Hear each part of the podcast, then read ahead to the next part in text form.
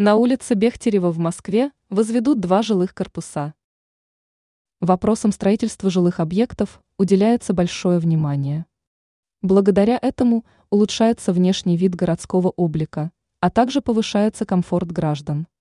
По информации ТАСС, пресс-служба Депстроя со ссылкой на руководителя Московского департамента строительства Рафика Загруддинова сообщила о предстоящем возведении двух жилых корпусов.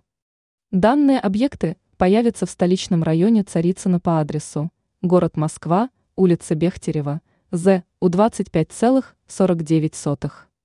Отмечается, что новые корпуса будут рассчитаны на проживание 360 семей.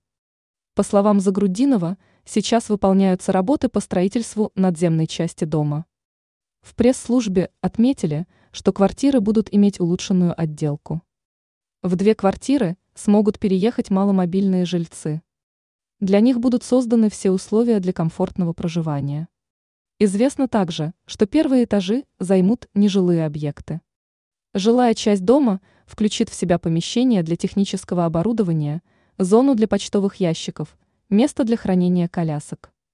Кроме этого, специалисты озеленят территорию вокруг дома, создадут места для детских игр, спокойного отдыха.